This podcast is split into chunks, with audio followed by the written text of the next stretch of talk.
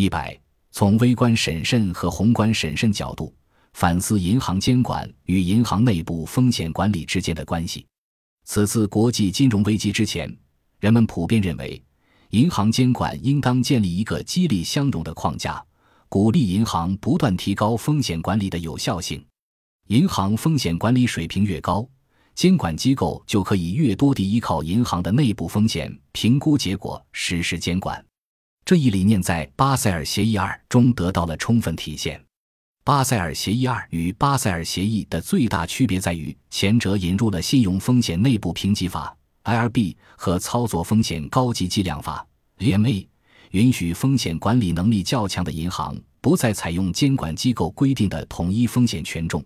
而是使用内部模型计量监管资本，并能由此大幅减少资本占用。危机前。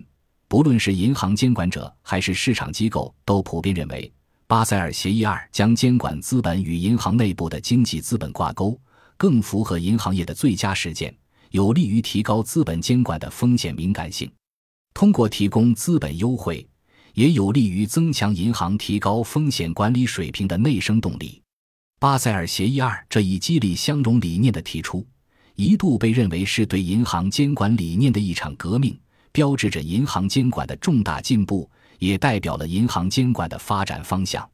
一、微观审慎视角。此次国际金融危机之后，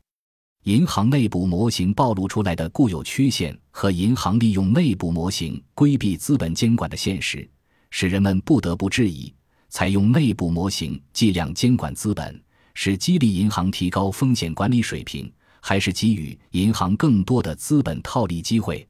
为此，银行监管者也开始进一步质疑整个资本监管框架的合理性。第一，银行内部模型本身存在缺陷。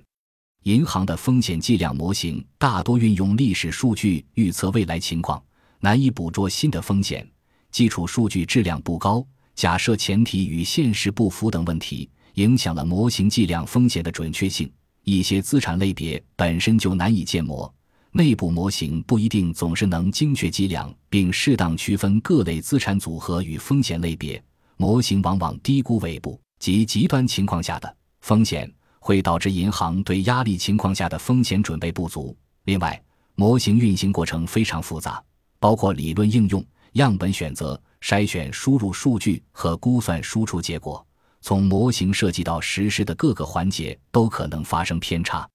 因此。模型存在的固有缺陷可能没有增加，反而降低了风险计量的准确性。在实践中，模型还常常被不当使用，模型结果被错误理解，可能进一步导致决策失误。第二，内部模型的使用为银行提供了更多的监管套利机会。银行追求利润最大化的目标，使其具有规避资本监管的内在动力。运用内部模型计算监管资本要求。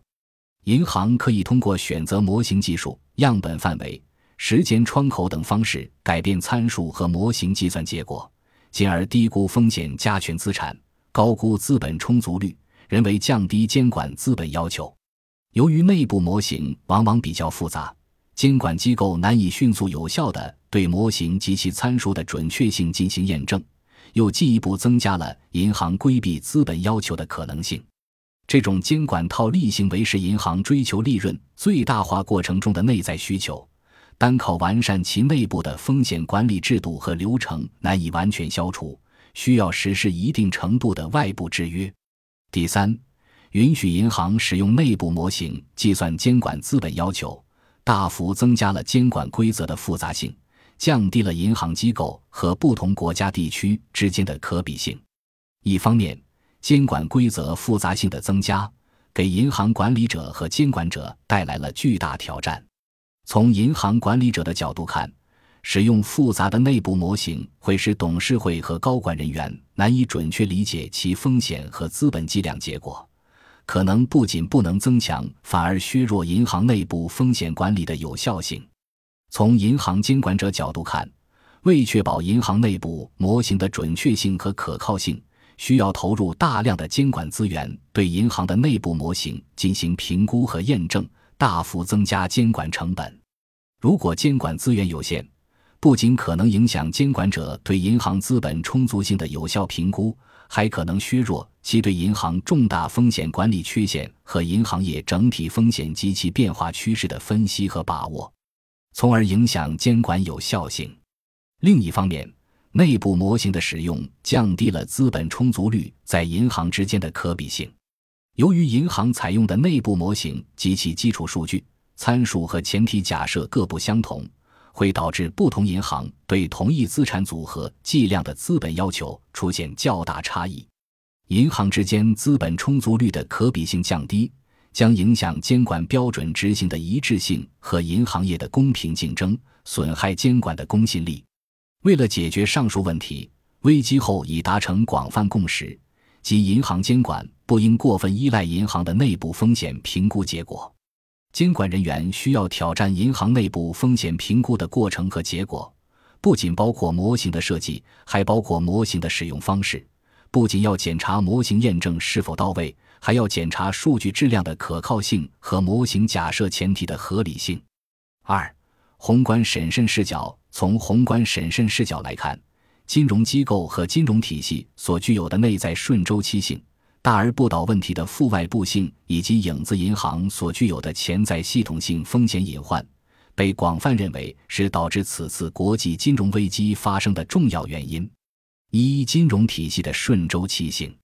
金融机构和金融体系所具有的内在顺周期性 （procyclicality） 是近年来金融失衡加剧、金融脆弱性增强，并最终导致此次国际金融危机发生的重要原因。顺周期性是指在时间维度上，金融体系与实体经济形成的动态正反馈机制 （positive feedback mechanisms） 放大了繁荣和萧条周期，加剧了经济的周期性波动，并增大了金融体系的不稳定性。在金融体系中存在合成谬误问题，即某些从微观层面看对单个机构是审慎合理的行为，如果成为金融机构的一致行动。在宏观层面，则可能影响整个金融体系的稳定。例如，若金融机构都在经济繁荣时购买资产、扩张信贷，在经济衰退时出售资产、紧缩信贷，就会对经济过热或经济衰退起到推波助澜的作用。同时，在资本监管中，越来越多地使用银行内部模型，进一步强化了金融体系的顺周期性。增加了经济周期的波动和金融体系的不稳定性。此次金融危机的发生，令资本监管的顺周期性受到广泛关注。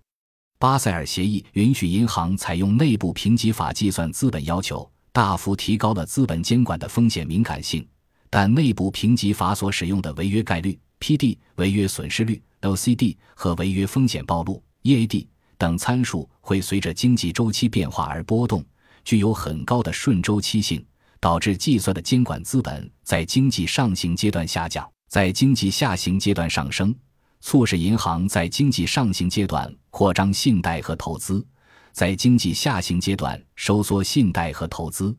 进而加剧金融体系的顺周期性，助推经济的过热或紧缩，增大金融体系的系统性风险。二大而不倒的负外部性。此次危机也凸显了大而不倒问题的重要性。系统重要性金融机构 （SIFIs） 是指在金融市场中承担了关键功能，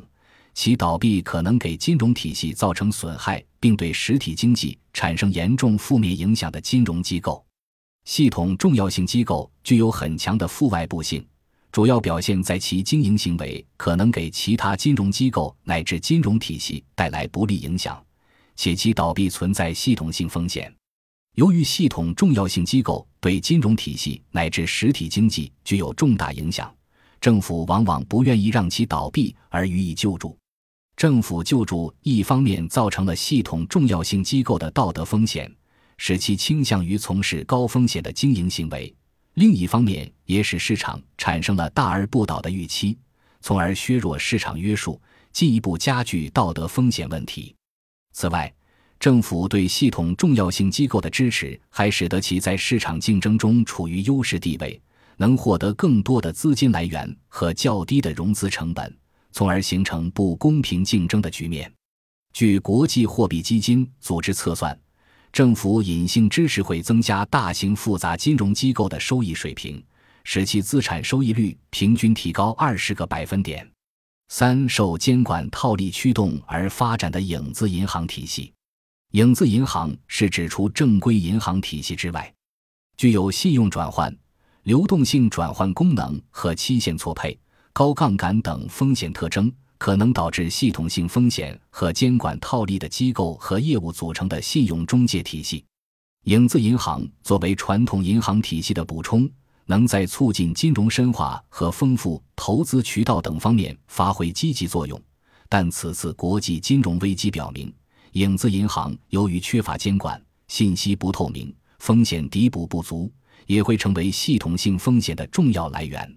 金融危机后，各方面已达成高度共识，即应将影子银行机构和活动纳入监管范围，实施适当形式的监管。由此，影子银行监管也成为危机后国际金融监管改革的重要组成部分。本集播放完毕。感谢您的收听，喜欢请订阅加关注，主页有更多精彩内容。